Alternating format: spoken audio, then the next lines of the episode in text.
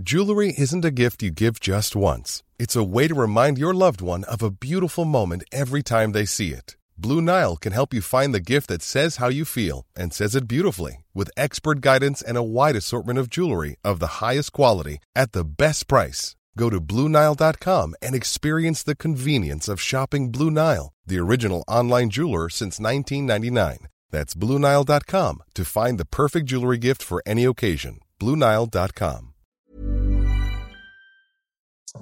Heute gibt's eine Spezialepisode und zwar mit einem jungen Buchautor, der gerade seinen ersten Kriminalroman rausgebracht hat. Rudolf Ruschel, geboren 1986, stammt aus Wiener Neustadt in Niederösterreich und ist zufälligerweise mit mir, Franziska, in die Schule gegangen. Er wohnt in Hamburg, aber bei seinem Besuch in Wien ist er zu mir gekommen und hat mit mir dieses Interview aufgenommen.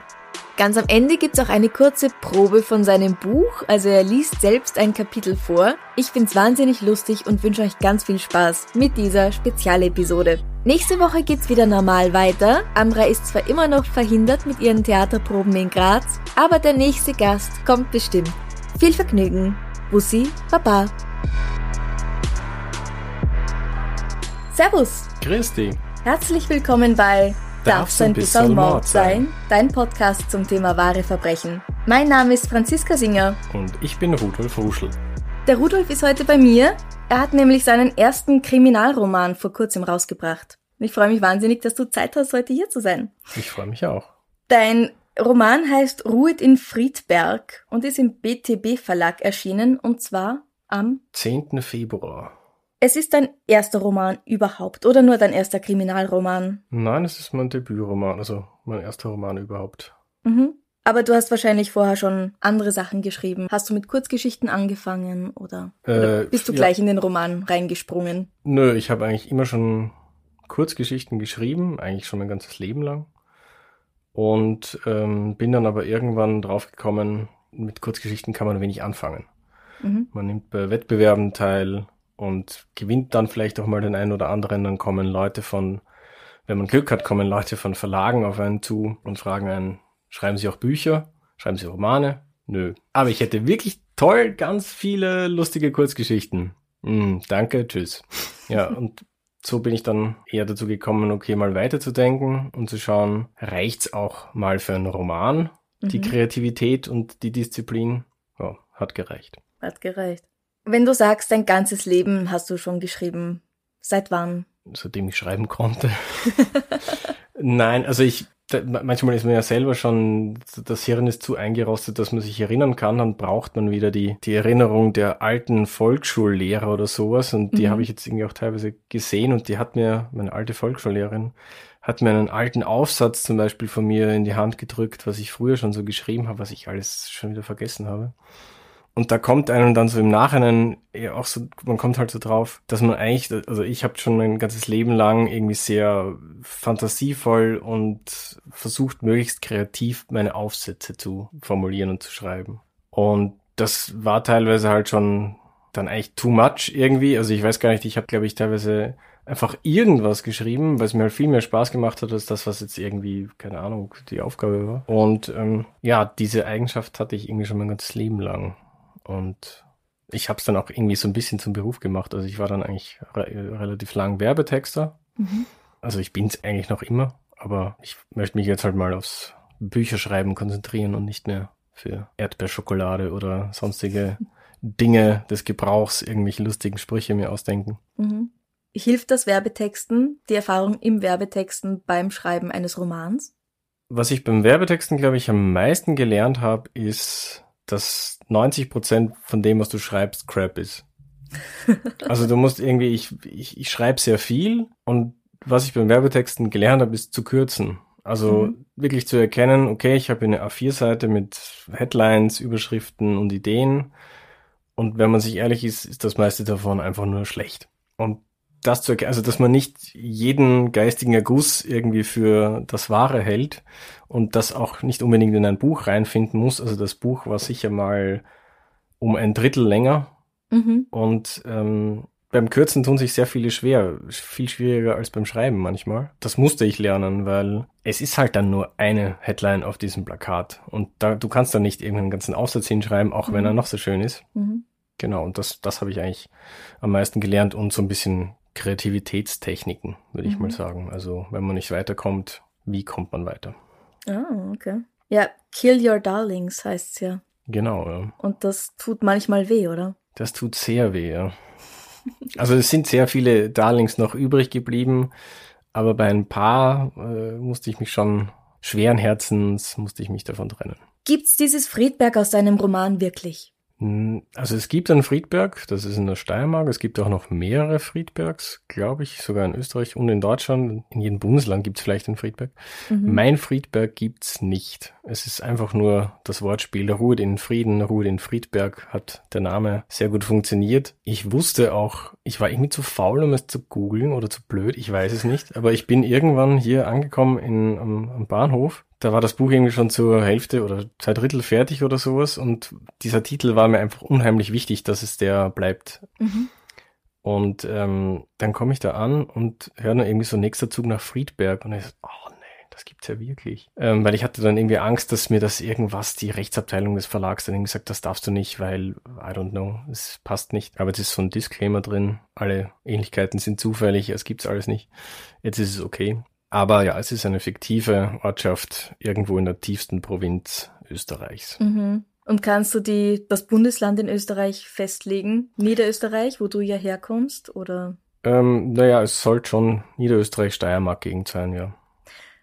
Wann spielt dein Roman eigentlich? Das habe ich mich die ganze Zeit gefragt, während ich gelesen habe. Da muss ich das nächste Mal reinschreiben. Ähm, Na, es gibt am- Schilling. Ja, na, es ist Ende der 90er Mhm. Und ähm, es ist kein exaktes Datum festgesetzt, weil ich mich nicht für ein exaktes Datum entscheiden konnte. Aber Ende der 90er, also 97, 98 so. Warum? Nostalgische Gründe?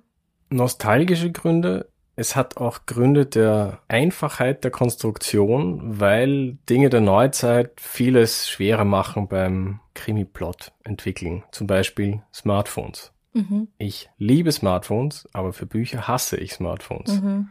Nicht umsonst hat das lustige Taschenbuch sehr lange Smartphones irgendwie ignoriert in ihren Stories. Das zerstört einfach sehr vieles.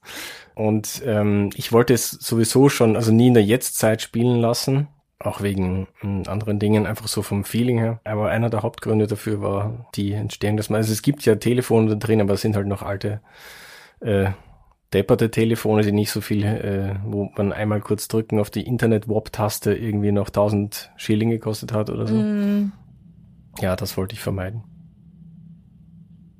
Ein Flieger? Müllwagen oder so. Inwiefern sind denn die Figuren, die in diesem Roman vorkommen, an dein eigenes Leben angelehnt oder an Bekannte, an Freunde? Naja, das Grund, also die beiden Protagonisten des Buchs sind, ist das jetzt wieder das? Entschuldigung, es ist wirklich laut draußen. Ich hoffe, man hört uns trotzdem gut. Die beiden Protagonisten des Buchs sind ja Aushilfsträger bei einer Bestattung Mhm. und das war ich auch mal. Mhm. Also damals bin ich auf diese Idee gekommen, daraus auch ein Buch zu machen, weil es wirklich der seltsamste Nebenjob war, den ich hatte neben meines Studiums, aber auch sehr gemütlich. Man übernimmt sich nicht als Aushilfsträger bei einer Bestattung. Okay.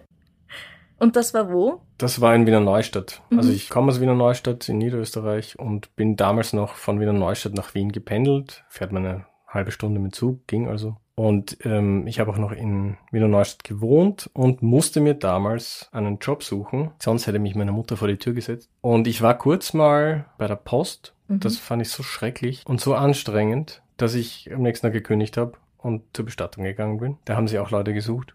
Und da fand ich es eigentlich recht cool. Ich glaube, dass man sehr viel von dem schwarzen Humor in diesem Buch bei den Menschen, die dort arbeiten, finden kann. Vielleicht generell in dieser Berufsbranche finden kann. Mhm. Vielleicht, weil man auch gar nicht anders damit umgehen kann als mit schwarzem Humor. Humor hilft immer, gerade bei so schwierigen Themen wie Tod. Genau. Ja. Und damals hatte ich halt schon die Idee, ich würde gerne irgendwas draus machen, habe aber immer so mir Notizen gemacht oder eben am Anfang war das Buch so eher als Drehbuch geplant, Mhm. weil mich das einfach interessiert hat, aber ich hatte noch keinen konkreten Plan, was ich daraus mache. Und es ist dann eher so erst mit der Zeit so vor sich hin gereift und irgendwann wurde es dann zu einem Buch. Mhm. Was fasziniert dich denn an dem Genre Kriminalroman? Also es steht vorne am Buchcover drauf, Kriminalroman. In Wirklichkeit, wenn man die Grenzen des Kriminalromans sehr eng setzt, ist es gar keiner. Weil es gibt keine Ermittlerfigur und es gibt ähm, jetzt nicht einen Fall zum Lösen oder so. Es ist wahrscheinlich eher eine, ich selbst habe die Definition dafür, es ist eine Krimi-Groteske mit österreichischer Werbe aber das kann man so schlecht auf einem Buchcover draufschreiben. Also ist es ein Kriminalroman. Es ist auch am ehesten diesem bekannten Genre zuzuordnen. Mhm. Und was mich daran fasziniert, ist die Spannungselemente. Also ich glaube, ich würde nie irgendwas schreiben, was nicht mit Spannungselementen arbeitet, weil mich das selbst am meisten bei Büchern immer fasziniert hat. Humor und Spannung. Ich habe aber sehr selten Beispiele gefunden, wo beides gut funktioniert hat und deswegen wollte ich selber eins schaffen. Mhm. Dein Schreibstil ist auch recht eigenwillig, finde ich. Also nicht das, was, ja, wie du eh sagst, nicht das, was ich jetzt von einem normalen Kriminalroman erwartet hätte. Mich hat's persönlich an Wolf Haas erinnert. Das kann man sicher nicht leugnen, weil Wolf Haas einer der ersten war, der damit angefangen hat, dieses Tabu zu brechen. Also das Tabu, dass du schreibst, wie man spricht zumindest im österreichischen Raum war er derjenige, der damit am bekanntesten geworden ist. Vielleicht gab es vorher auch jemanden, ich weiß es nicht. Na, das haben wir in der Schule nicht gelernt. Na, das war im Deutschunterricht äh, wurde das leider ausgelassen.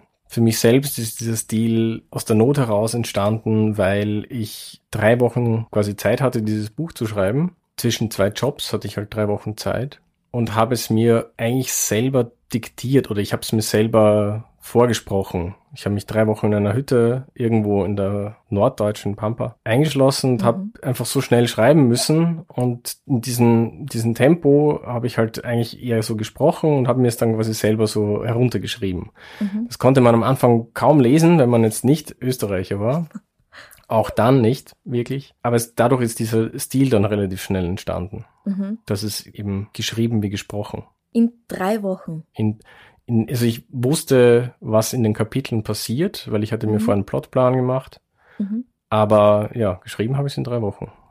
Okay, und ähm, das Buch hat jetzt 300 Seiten. 304 Seiten, ja. Das heißt, ein Drittel davon ist weggefallen, hast du gesagt. Das heißt, vorher hast du 400 Seiten gehabt. Ja, mindestens. Wie macht man sowas in drei Wochen? Hast du irgendwas anderes gemacht außer schreiben?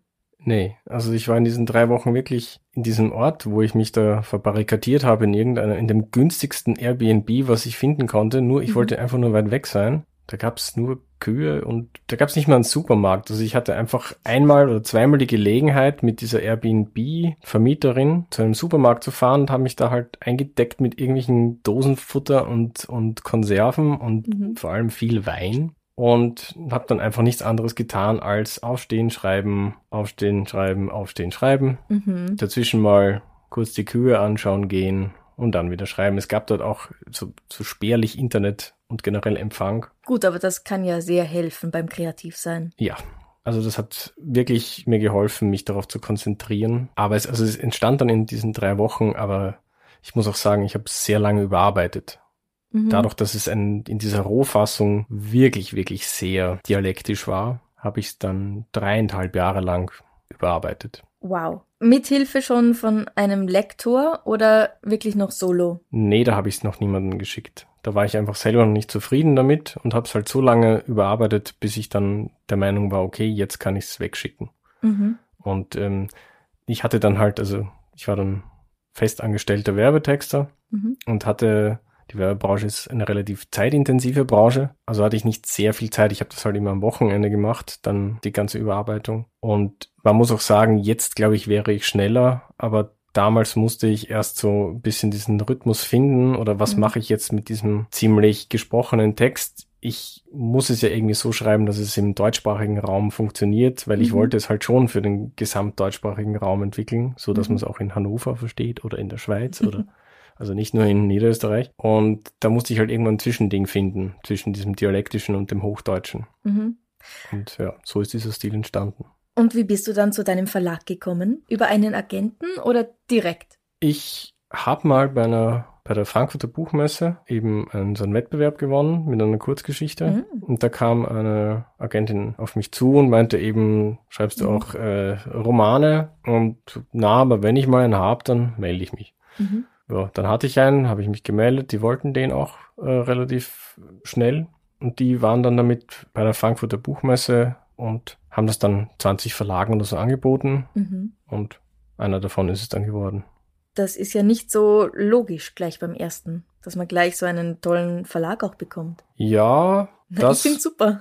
das, äh, das hört man oft, aber ich weiß auch nicht, warum ich bei diesem Buch so sicher war, aber ich war mir relativ sicher, dass es einen Verlag findet. Ich Mhm. war mir nur nicht sicher, ob es ein Deutscher wird. Ich weiß gar nicht, wie viel österreichischen Verlagen sie es angeboten haben oder ob da überhaupt einer dabei war, weil ich da nicht so einen Einblick dann hatte. Aber ich war mir doch relativ sicher, dass das Buch irgendeinen Verlag findet, einfach weil ich es selber sehr gut finde, wenn ich das jemals so sagen darf. Aber ich wusste nicht oder ich konnte nicht ahnen, dass es dann nachher doch, also es waren eigentlich nur deutsche Verlage, größere, die daran Interesse hatten. Mhm. Und das hat mich dann doch sehr überrascht.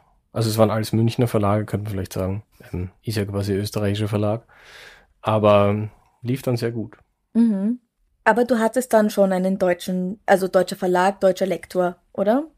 Ja. Und wie ging's diesem Lektor beim Lesen deines umgangssprachlichen österreichischen Romans? Mein Lektor war relativ schnell Fan von diesem Stil. Gab's da hin und wieder vielleicht Verständigungsprobleme, so bei einigen österreichischen Ausdrücken? Ja, die gab's schon. Also er hat natürlich von Anfang an gewusst, dass es ein österreichischer Stil ist und dass man sich darauf einlassen muss. Aber bei ein paar Sachen, Google findet nicht alles, tut man sich als Hochdeutscher schwer. Also, was weiß ich. Er hat sich zum Beispiel, glaube ich, sehr, sehr stark gefragt, ob ich, weiß ich nicht, Mehlspeisen fixiert bin oder so, weil Mhm. in dem Buch halt das eine oder andere Mal jemand etwas oder jemand etwas nicht überzuckert. Und das versteht er natürlich. Und wenn man das googelt, kommt man aber auch nicht sofort drauf. Also das ist nicht so, dass es da den großen österreichischen Duden gäbe. Oder manchmal, glaube ich, hat er einfach nur, also zum Beispiel Damenspitz, Mhm. relativ geläufig als, als Wort jetzt in Österreich. Ja. Er dachte, es ist Damenunterwäsche. Also Also ein Damenspitz ist ein leichter Schwips. Und überzuckern? begreifen, verstehen. Für die deutschen Hörer. Da hättest du ja eigentlich hinten im Buch dann, weißt du noch, bei Christine Nöstlinger, da Der gab's immer so, ja, so eine Erklärung von einigen österreichischen Ausdrücken hättest du hinten reinmachen können. Ja, äh, hätte ich machen können, aber die meisten Begriffe, die dann zu Irritationen geführt haben, wo man wirklich sch sich schwer tut mit dem, mit dem Herausfinden, mit dem Googlen, ähm, wurden eigentlich dann, oder habe ich mir irgendwann eine Umschreibung dafür einfallen lassen. Mhm. Ein paar sind gleich geblieben, aber man versteht sie eigentlich fast immer aus dem Kontext. Ja. Also ich hatte durchaus auch zwei, drei wirklich hochdeutsche, hochdeutscheste Probeleser, Mhm. die noch nie jetzt in Österreich waren und irgendwie aus Hannover oder in Hamburg kommen. Und da gab es ein, zwei Mal so Rückfragen, aber das meiste hat sich aus dem Kontext eigentlich erschlossen. Mhm. Schreibst du mit der Hand oder schreibst du am Computer?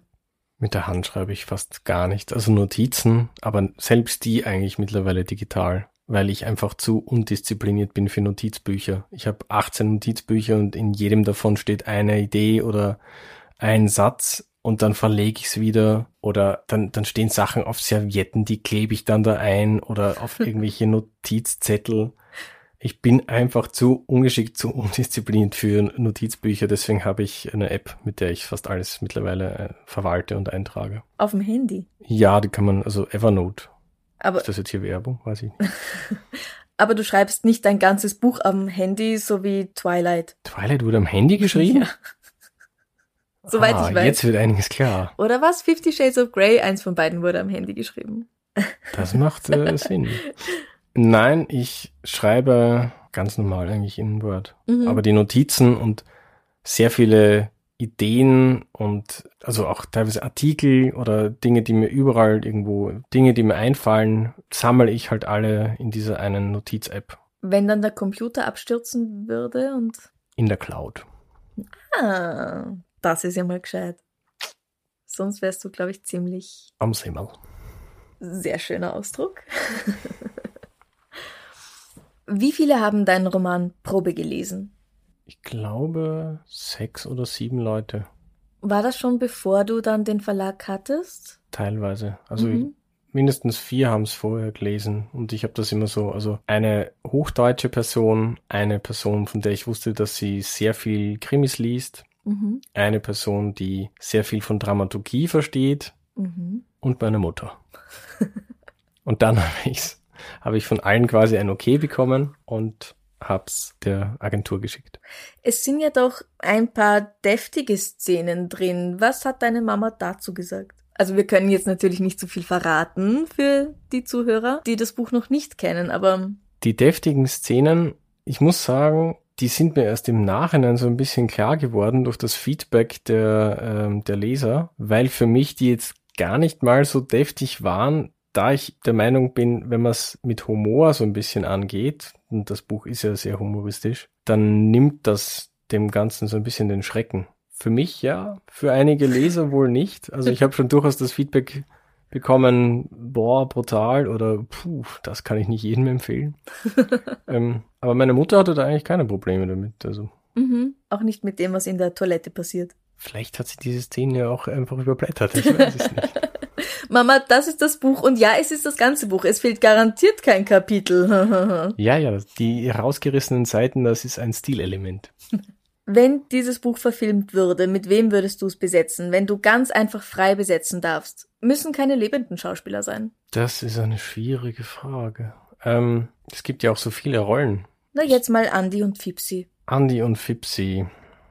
Also ich kann mir zum Beispiel für die Rolle, das ist, der ist eigentlich gar kein Schauspieler, aber für die Rolle des Macho habe ich beim Schreiben immer ein bisschen an Till Lindemann gedacht. oh, Rammstein. okay, ja. Nein, du, du darfst deinen Film jetzt so besetzen, wie du magst. Schauspieler oder nicht, tot oder lebendig, alt oder jung. Du kannst sagen George Clooney, aber mit 20. Also.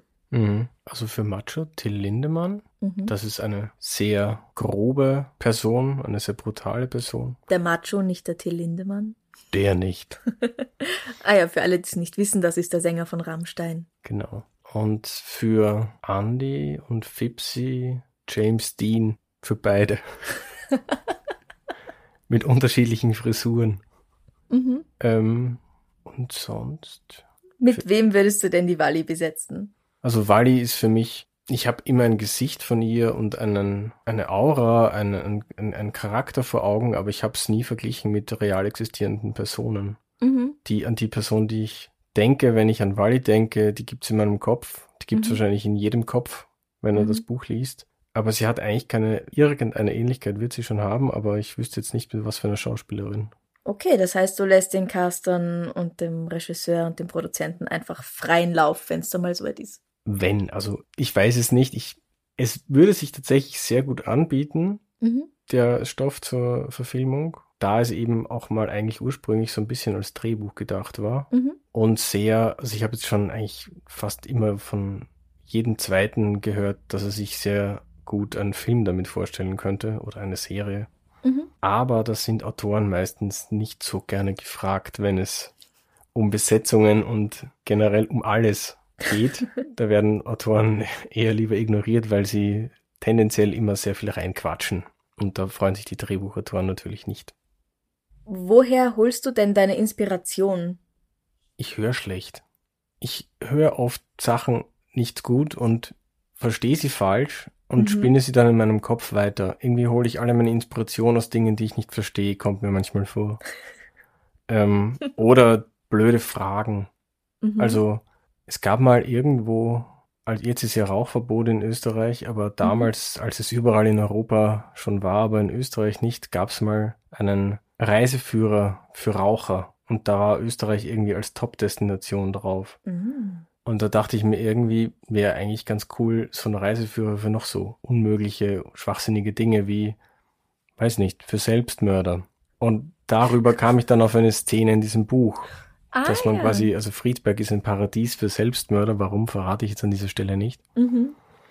Und durch Schwachsinnig, Möglichkeiten kommen mir relativ viele Ideen, die mhm. man natürlich nicht all verwenden kann, aber wenn man sie in irgendeinen Kontext, in den roten Faden reinbringen kann, dann entsteht sehr oft Schwarzhumoriges. Mhm. Und das entsteht meistens von alleine. Ich muss mir nicht besonders viel Mühe damit geben. Ich muss mir eher Mühe geben, mal ernst zu bleiben. Wir hatten ja den gleichen Deutschlehrer in der Schule. Aber nur zeitweise. Na, ich habe eine Ehrenrunde gedreht und hatte zwei Deutschlehrer. jo, aber zeitweise hatten wir den gleichen. Und der war ja bei der Lesung dabei, die du in Wiener Neustadt gehalten hast. Hat er denn schon das Buch gelesen? Er hat mir geschrieben, er ist, glaube ich, zur Hälfte durch, aber mhm. das ist schon ein bisschen her, also vielleicht hat er es jetzt schon ganz gelesen. Es hat ihm sehr gut gefallen und du kennst ihn ja auch noch. Mhm. Ich glaube, ich habe ihm auch so ein Stück weit zu verdanken, dieser Sinn für den schwarzen Humor, weil er uns, ich weiß nicht, ich glaube, es ist nicht, nicht normal, dass Deutschlehrer einen Monty Pythons begeistert vorspielen und er war ja auch Englischlehrer, also Mhm. er hat das irgendwie, aber als Englischlehrer hatte ich ihn gar nicht. Aber er hat uns das Leben des Brian und die Ritter der Kokosnuss und das halt nicht nur so zum Bespaßen vor dem Fernseher, sondern hat das dann auch mit uns durchgesprochen und Mhm. schwarzen Humor so ein bisschen analysiert und das hat mich schon sehr geprägt Mhm. würde ich sagen. Und ich glaube, das ist keine Selbstverständlichkeit für Deutschlehrer, dass sie so etwas machen, sich mit so einer Art von Unterhaltung zu beschäftigen und nicht nur mit Goethes Faust. Hey, Goethes Faust ist großartig. Ja, nichts gegen Goethes Faust. Großer Fan. Ich warte seit langem auf ein neues Buch. Gibt es eine Situation, in der du dir selbst vorstellen könntest, zum Mörder zu werden? Beim Autofahren. Mm. Ich weiß nicht, ich bin eigentlich ein sehr ruhiger und ausgeglichener Mensch. Aber beim Autofahren werde ich manchmal ein bisschen verrückt. Meinte meine Freundin. Ich halte das natürlich für eine Lüge, aber Mhm. das ärgert mich manchmal sehr, dieses Autofahren. Ich klinge jetzt gerade wie ein Psycho, glaube ich. Fährst du viel Auto? Gott sei Dank nicht. Ja. Ich habe kein Auto. Ich habe Car2Go und DriveNow und diese ganzen Sharing-Dienste, die nutze ich. Aber ich glaube, ich sollte es weniger nutzen. ähm, Mhm. Und hast du selbst schon mal ein Verbrechen miterlebt? ein wirklich großes Verbrechen. Was, was ist denn für dich? ein- Also, es ist ja schon Schokolade klauen ein Verbrechen. Ja. Das habe ich miterlebt, denn ich habe mal Schokolade geklaut, aber versehentlich. Wie alt warst du? Vor, 30. vor drei Stunden. nein, ähm, 17. Ich hatte wirklich ein schlechtes Gewissen In der danach. Schulpause beim Zielpunkt. Äh, nee, beim Müller. Oh nein, jetzt habe ich hier gerade zugegeben. Ist das nicht, vielleicht ist es schon verjährt. Nein, du bist natürlich zurückgegangen und hast es dann bezahlt. Genau. Jetzt, wo du sagst, erinnere ich mich auch wieder dran, als wäre es gestern gewesen. es war quasi gestern. Ja. Es fühlt sich nicht so lang an, dass wir 17 waren, oder? Doch, ein bisschen schon. Eigentlich Nur ein sehr halbes lange. Leben. Aber ein richtiges Verbrechen, ja, Schlägereien und so schon, ja. Mhm. Aber ich war da jetzt nie so krass involviert. Ich glaube, das spricht für dich. Ja. Aber ich muss auch sagen, ich bin gar nicht so der Typ, der sich sehr viel mit Kriminalfällen und sowas beschäftigt, weil, Mhm. also natürlich in der ganzen Popkultur wimmelt es nur von Kriminalfällen und, und Co., weil Krimi als Genre ja auch sehr verbreitet ist, wurscht Mhm. jetzt ob Buch oder Film oder Serie. Aber oftmals finde ich das dann eintönig und schon tausendmal da gewesen. Deswegen lese ich eigentlich oder schaue ich sehr genrefremd Mhm. oft irgendwas Britisches wegen des schwarzen Humors Mhm. oder halt komplett irgendwas anderes. Weil ich glaube auch dadurch viel Inspiration zu finden, abseits dieses Kriminalroman oder Krimi-Genres und dadurch vielleicht dann auch auf andere Ideen zu kommen. Und die Tode in deinem Buch finden ja auch auf sehr kreative Weise statt, zum Teil. Ja, da muss, vielleicht sollte ich da mehr True Crime Podcasts hören, um da auch ein bisschen, ich musste da im Nachhinein relativ viele recherchieren, ob das eh alles so geht, wie ich mir das vorstelle. Mhm. Und da war eine Zeit lang, glaube ich, hatte ich sehr viele Tabs auf meinem Rechner offen mit Leichenentsorgung und Kompostieren und wie lange braucht das eigentlich, bis sowas sich zersetzt, so ein Mhm. Stück Mensch. Und dann hat das irgendwann, ich glaube, da war ich mit meinem Vater und hatte diesen, hatte meinen Laptop noch offen und der hat das irgendwie so gesehen und ich glaube, er hat sich da schon einiges dabei gedacht. Ich hoffe nichts Schlimmes. Aber also jetzt, wenn ich manchmal, also ich höre auch manchmal deinen Podcast oder andere True Crime Podcasts Mhm. mittlerweile. Und in diesen kleinen Dingen, meistens in den Geschichten am Land, nicht so Mhm. diese großen Fälle oder sowas, da, da entdeckt man schon viel, hm, schlecht jetzt, aber Inspiration für weitere Morde, die man dann so in der Art selber begehen könnte. Also nicht selber, die Krimi-Charaktere natürlich. Auch alles, was du in deinem Buch schreibst, ist nicht zur Nachahmung empfohlen. Nein, auf jeden Fall. Bitte, bitte nur als Fiktion betrachten, nicht als Anleitung. Ich weiß nicht, ist vielleicht wichtig, das zu sagen. Ja, Jetzt hast du noch eine Leseprobe für uns. also ich lese eine Stelle vor, die spielt relativ am Anfang des Buches mit den beiden Hauptcharakteren Andy und Fipsi. Und ähm, die beiden kommen zum Friedhof, haben aber am Vortag ein bisschen zu tief ins Glas geschaut und äh, haben einen ziemlichen Kater und kommen auch zu spät. Blöderweise müssen sie aber arbeiten. Und ähm, sie gehen an der wartenden und wütenden Trauermenge vorbei. Und genau, diese Stelle lese ich jetzt einmal vor. Zunächst ist alles noch halbwegs glatt gelaufen.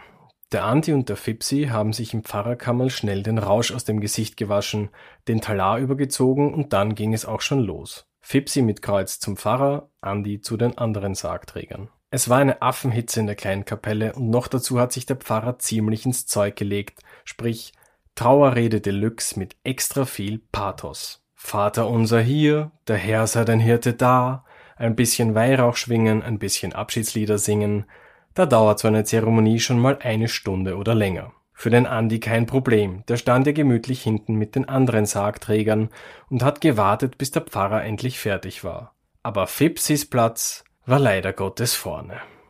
Erhobenen Kreuzes hat er mit der Leiche quasi um die Wette gesaftelt, was der Leiche natürlich egal sein konnte, aber dem Fipsi nicht. Der musste gleichzeitig Kreuz hochhalten, mit dem Würgereflex kämpfen und wenn keiner hinsah, hat er sich schnell den Suffschweiß von der Stirn gewischt. In den hinteren Sitzreihen ist auch schon ein Gemurmel laut geworden, dass sich der Herr Kreuzträger am besten gleich in den Sarg mit dazulegen sollte, aber das hatte Fipsi gar nicht mitbekommen. Der ist erst wieder aus seinem Delirium herausgerissen worden, als der Andrea Bocelli vom Band gesungen hat und dann ging es raus an die frische Luft. Das war zwar nicht wirklich besser, weil draußen am Friedhof noch drückendere Hitze, aber wenigstens haben ihm keine Dutzenden Augenpaare beim Schwitzen zugesehen. Gar nicht schön, was da alles aus seinem Körper rausgekommen ist. Das Bier, die paar Achtel Weiß, der Jägermeister, die Marille, die Zwetschge, das ganze Knabbergebäck, die Zigaretten. Gefühlt ist die halbe Bierallee aus seinen Poren geflossen. Bierallee, das ist der Dorfwirt. Aber auch wenn er gestern schwer gesündigt hatte und der Suffschweiß mehr als verdient war, es kam ihm dann doch sehr komisch vor, als er plötzlich schwarz geschwitzt hat. Und das war natürlich ein kompletter Blödsinn. Niemand schwitzt schwarz. So etwas habe ich in meinem Leben noch nicht gehört, dass einer schwarz schwitzt. Vielleicht im übertragenen Sinne Blut oder von mir aus auch Urin und das geht wirklich. Aber schwarz? Zu Fipsis Verteidigung muss man sagen, dass der Kopf im Restrausch oft die seltsamsten Gedanken fabriziert. Und als er sich den Schweiß von der Stirn gewischt hat und seine Finger schwarz waren, ist ihm als erstes Strafe Gottes, Pest und Cholera eingefallen. Ein jeder halbwegs mitdenkender Mensch hätte sich natürlich zuerst gedacht, da habe ich wahrscheinlich Dreck auf der Stirn. Aber an der Gedankentheke vom Fipsi war Logik eben aus. Erst als er dann bei der Friedhofskapelle vorbei auf den Hauptweg gebogen ist, ganz gemächlich mit der kompletten Trauersippe im Nacken, da ist ihm klar geworden, er schwitzt nicht die Strafe Gottes, er schwitzt Kugelschreibertinte. Und die schwitzt er nicht wirklich, sondern die hat er einfach auf der Stirn gehabt, und eigentlich gehört die nicht auf seine Stirn, sondern auf seinen Handrücken. Vorher, im Pfarrerkammerl, hatte er sich nämlich wie immer schnell die Grabparzellennummer notiert, damit er nicht vergisst, wohin mit dem Sarg und den Angehörigen. Da stand dann zum Beispiel R24 Z12 817 oder R2 Z155 28. Aber jetzt stand auf seiner Hand bloß R irgendwas mit 3 oder 5 oder 8 oder könnte auch ein Sechser sein? Und das war natürlich eine ganz blöde Geschichte, weil wohin jetzt mit den Leuten? Außer den Angehörigen wusste ja niemand, wo das Grab war, und vor versammelter Menge zurück zur alten Trauerwitwe gehen und fragen, Entschuldigung, aber wissen Sie, wo die letzte Ruhestätte Ihres Mannes liegt? Peinlicher geht's ja wohl kaum. Und irgendwie hat der Fipsi dann auch geglaubt, er braucht die Nummer auf seinem Handrücken gar nicht, weil vor seinem geistigen Auge ist plötzlich die R33Z18 aufgetaucht. Die Schlussziffer haben die Geistergucker nicht erspäht, aber die waren im Prinzip unwichtig, denn wenn man erst einmal die richtige Reihe und Zeile hatte, dann konnte man die Grabstelle eigentlich nicht verfehlen. Vorausgesetzt natürlich, es war die richtige Reihe und Zeile. Zehn Minuten ist der ganze Trauerzug schweren Schrittes dem Fipsi nach. Beim Kriegerdenkmal links Richtung Reihe 33, hinein in Zeile 18 und dann war da nichts. Nada, geschlossene Gesellschaft. Der Fipsi hat einen Schweißausbruch nach dem anderen bekommen, die Sargträger natürlich alle schon am Schnaufen und das Raunen im Trauerzug war langsam unüberhörbar. Jetzt hat der Fipsi geglaubt, dass irgendwer R20 hätte fallen lassen. Sicher war er sich natürlich nicht, aber etwas Besseres ist ihm auch nicht eingefallen, also ging er unauffällig weiter. R20 war es dann aber leider auch nicht. R27 schon gar nicht und als sie nach einer Dreiviertelstunde in R12 eingebogen sind, musste sich die Witwe des Verstorbenen hinsetzen und irgendwer von den Angehörigen hat dem Fipsi zugezischt, beim Kriegerdenkmal gleich rechts, Reihe 1. Ich kann Ihnen sagen, der Fipsi war noch nie so froh, ein offenes Grab zu sehen wie in diesem Moment. Der Andi und die anderen haben drei Kreuze gemacht und den Sarg rüber zum Grab gehievt. Der Pfarrer hat seinen Text im Eiltempo heruntergespult, die Angehörigen waren gedanklich auch schon beim Leichenschmaus und da alles so fertig ausgesehen haben, hat gar niemand bemerkt, dass einer so richtig am Ende war. Blass um die Nase ist der Andi ja schon die ganze Zeit über gewesen, keine Frage. Aber wie er und die anderen Bestatter dann den Sarg mit allerletzter Kraft ins Grab gleiten haben lassen, da hat sich seine Gesichtsfarbe in eine Richtung hin verwandelt, dass der Fipsi kurz schmunzeln musste. Küflü penir, hat er sich gedacht. Und das war jetzt wieder typisch Fipsi, weil niemand sonst auf so einen bescheuerten Gedanken kommt, dem Andi sein Gesicht mit türkischem Blauschimmelkäse zu vergleichen. Obwohl, Andererseits, gegenüber vom Andi ist der Macho gestanden, der Vorarbeiter der Truppe, und der hat sich etwas ähnliches gedacht. Natürlich ist dem kein so ein origineller Vergleich in den Sinn gekommen, nicht mal ansatzweise. Der Macho hat sich einfach nur gedacht, der Andi sieht aus, als müsste er gleich speiben. Und was soll ich sagen?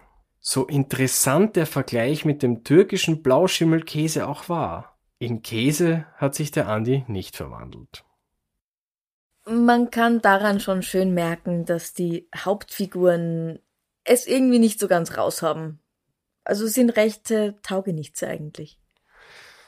Ja, sagen wir mal so, sie sind schon oft beim Wirten mhm. und ähm, nicht sehr engagierte Menschen und nicht sehr disziplinierte Menschen. Mhm. Und, Schlawiner. Und dann geraten sie immer weiter rein in den Schlamassel. Aber was dann passiert, müsst ihr einfach selbst lesen. Ruhet in Friedberg kann man überall kaufen, wo es Bücher gibt. Online und in jeder Buchhandlung genau. erhältlich. Kann man auch in der kleinen Buchhandlung an der Ecke bestellen. Die freuen sich, wenn sie was verkaufen. Der große Online-Konzern, dem ist das relativ wurscht. Aber man kann das Buch auch in der kleinen Buchhandlung im Ort kaufen und dann online woanders eine ähm, Rezension schreiben. Das weiß ich gar nicht. Kann man eine Rezension schreiben, wenn man bei Amazon es nicht gekauft hat? Ja, Ah, okay. Klar. Und ihr könnt es auch gewinnen. Es gibt auf Instagram diese Woche dann ein Gewinnspiel. Einfach mitmachen, auf Instagram schauen, at darf's ein bisschen Podcast. Und da stehen dann die ganzen Instruktionen. Am Dienstag kommt das Gewinnspiel dann heraus. Und ein glücklicher Hörer, eine glückliche Hörerin kann dieses Buch dann auch natürlich handsigniert vom Autor persönlich gewinnen. Vielen Dank, dass du da warst. Danke für die Einladung. Bussi, Baba.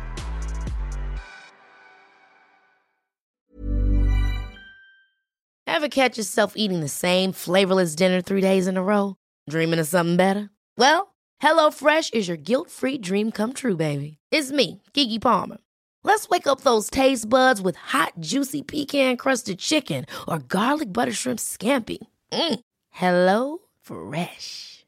Stop dreaming of all the delicious possibilities and dig in at HelloFresh.com. Let's get this dinner party started.